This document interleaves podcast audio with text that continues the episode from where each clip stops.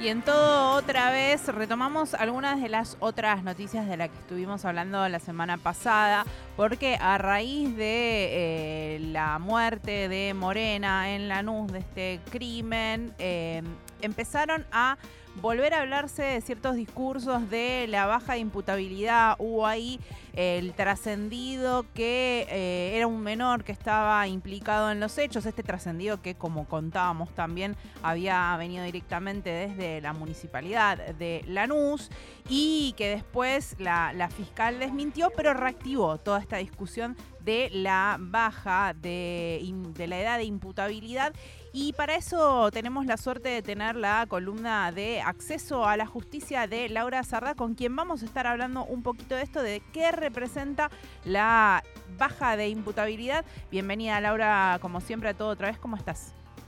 Hola chicas, ¿cómo andan? ¿Cómo andas Raquel? ¿Cómo va todo por ahí?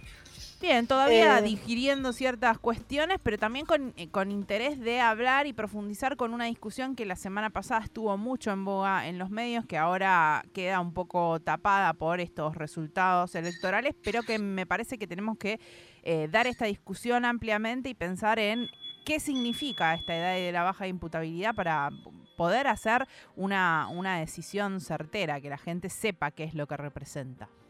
Dale, Raquel, ¿cómo va? Mira, ahora entrar en tema, después que te escuché tanto con el tema del doble de Luis Miguel, te digo, me desconcentré un poquito. es un, tema que evidentemente es de mucho interés. Muy bien, muy bien para los chicas y las chicas, está muy bien. Eh, no lo vi, pero debe, si es guapo como Luis Miguel, está muy bien. Sí, es muy parecido. Este, son está muy bien. Bueno, los momentos de pausa que ponemos en el programa. Hay que, ponerle un poco de humor a estos momentos que estamos viviendo tan tristes. Yo estoy realmente amargada. Este, el fin de semana fue difícil, ayer fue complejo, yo trabajé también mucho. También estuve agilizando mesas y... Mm, ¿Qué te iba a decir? Y bueno, y previo a las elecciones tuvimos estos hechos que fueron dramáticos y que realmente anticiparon este, nada, una de esas son que si bien tenemos en algún lugar de nuestros corazones, en, momentos se profundizan, ¿no? Eh, y es, difícil de, ir, de, bajarlas, sinceramente. Los hechos de la semana pasada, el de Morena fue devastador, eh, como muchos otros hechos, porque no, no es el único, ¿no? Claramente no es el único. Y siempre hay una excusa cuando suceden estos hechos o cuando estamos en épocas preelectorales, es un clásico, de empezar a eh, ver cómo, cómo, se aborda desde la política el tema de la inseguridad. Eh, de la inseguridad en la que se utiliza fácilmente como chivo expiatorio hablar de la baja de edad, de inimputabilidad de los menores de edad, como si las causas de las transgresiones penales de los menores de edad, puntualmente de los menores de 16 años, que son los que hoy no son punibles para la ley penal, fuera la forma de resolver un conflicto social de inseguridad, de exclusión social, de violencia, eh, atacando lo que son las consecuencias de diferentes, eh, de las causas que originan eh, situaciones de transgresión en niños, niñas y adolescentes. Vos sabés que mm, en nuestro país mm, la, mm, la ley 22278, que es la ley del régimen penal de la minoría, establece que una un adolescente es punible a partir de los 16 años. Esto quiere decir que con 15, con 14, con 13, con 12, con 10, no es punible para la ley penal, en ergo no se le va a iniciar una causa penal y no va a ser castigado por un hecho de transgresión. Ahora, eh, cosa es que en el año 1921 la edad estaba fijada en 14 años, esto cuando se redactó el primer código penal. Eh, luego, en 1954 subió a 16, durante la dictadura, la última dictadura militar bajó nuevamente a 14 y con el advenimiento de la democracia se instala nuevamente en 16 y allí quedó hasta el momento nosotros decimos no a la baja por algunas razones. Nosotros, yo y otra gente que piensa parecido, decimos no a la baja, primero porque no resuelve el problema de fondo, segundo que la inseguridad no lo ocasionan los menores de edad, claramente no, son estadística menos, eh, estadísticamente menos los adolescentes que cometen ilícitos en relación a los adultos y con delitos menores en relación a los que cometen los adultos, menores digo delitos contra la propiedad, por ejemplo, y los niños no punibles, o sea, los que tienen menos de 16 años, aún menor.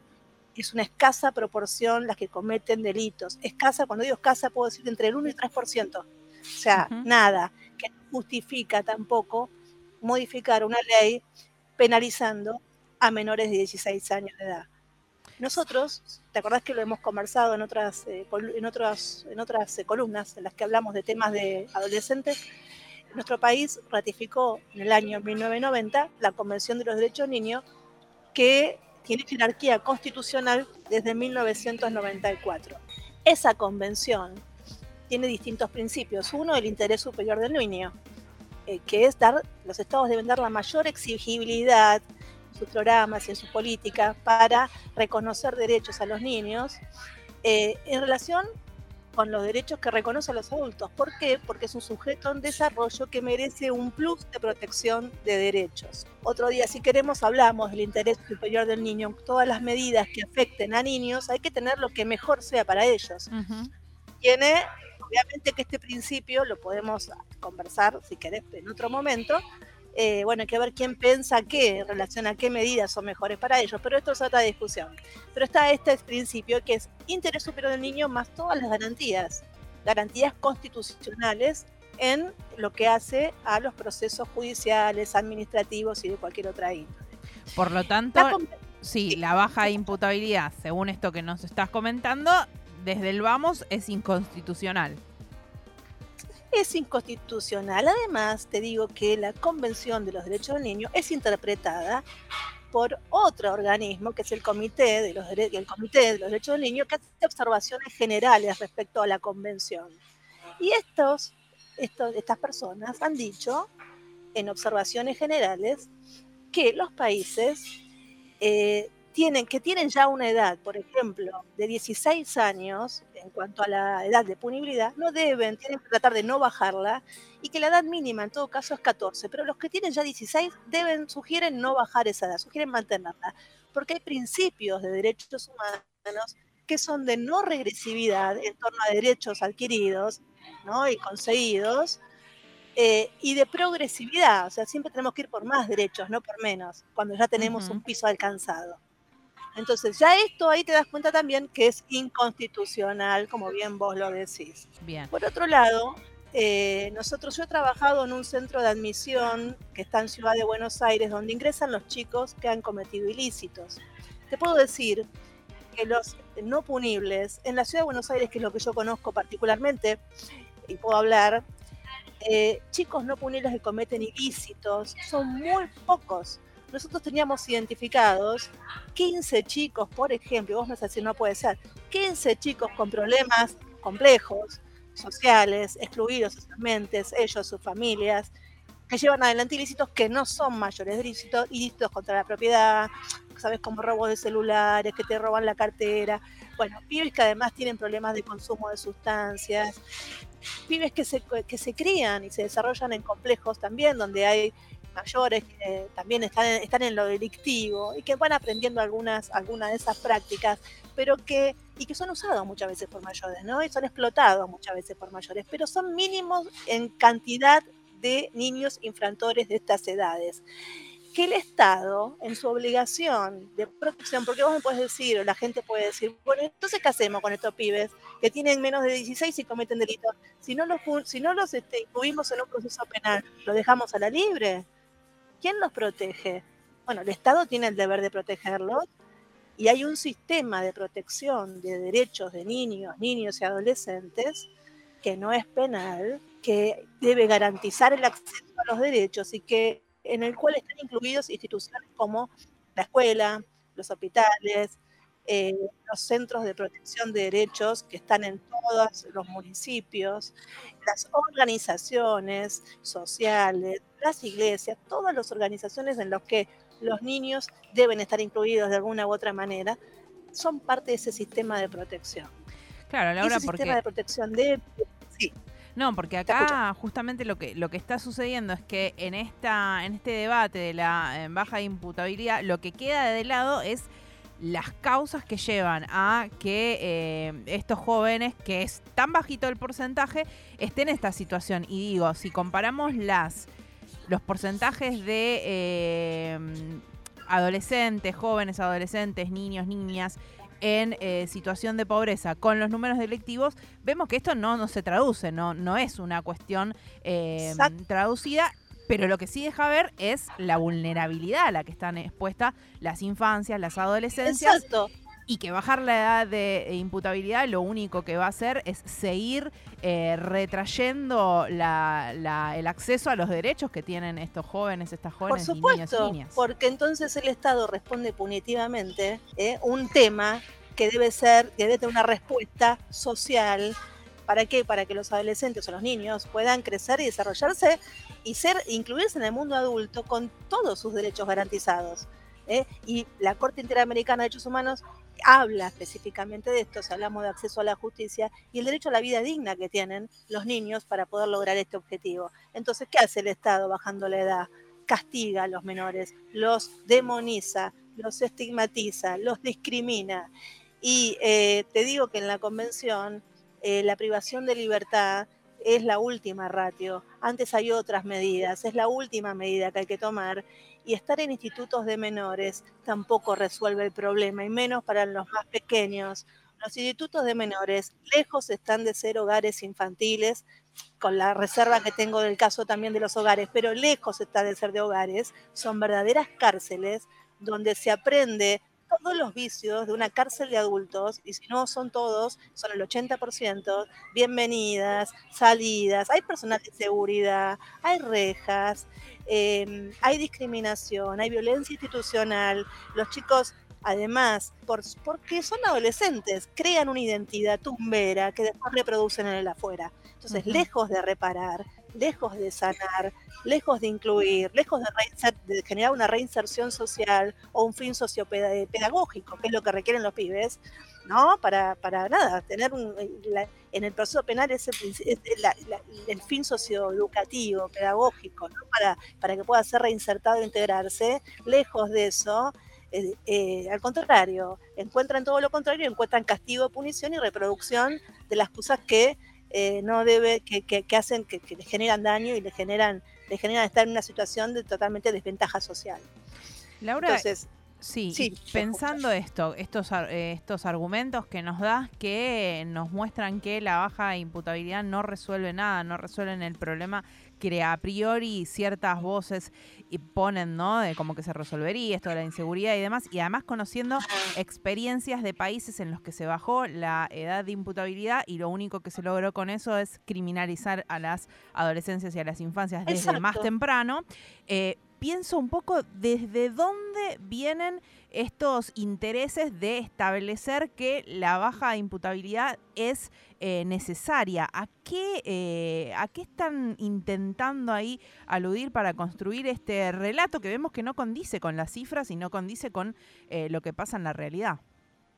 Yo creo que tapan otras cuestiones. Es fácil decir que los menores, es todo culpa de los menores de edad. Y lo mismo pasó el otro día con el caso de Morena. Es fácil encontrar a dos pibitos y decir estos dos son dos pibitos excluidos, que están desaventajados seguramente y que seguramente están en condiciones complejas.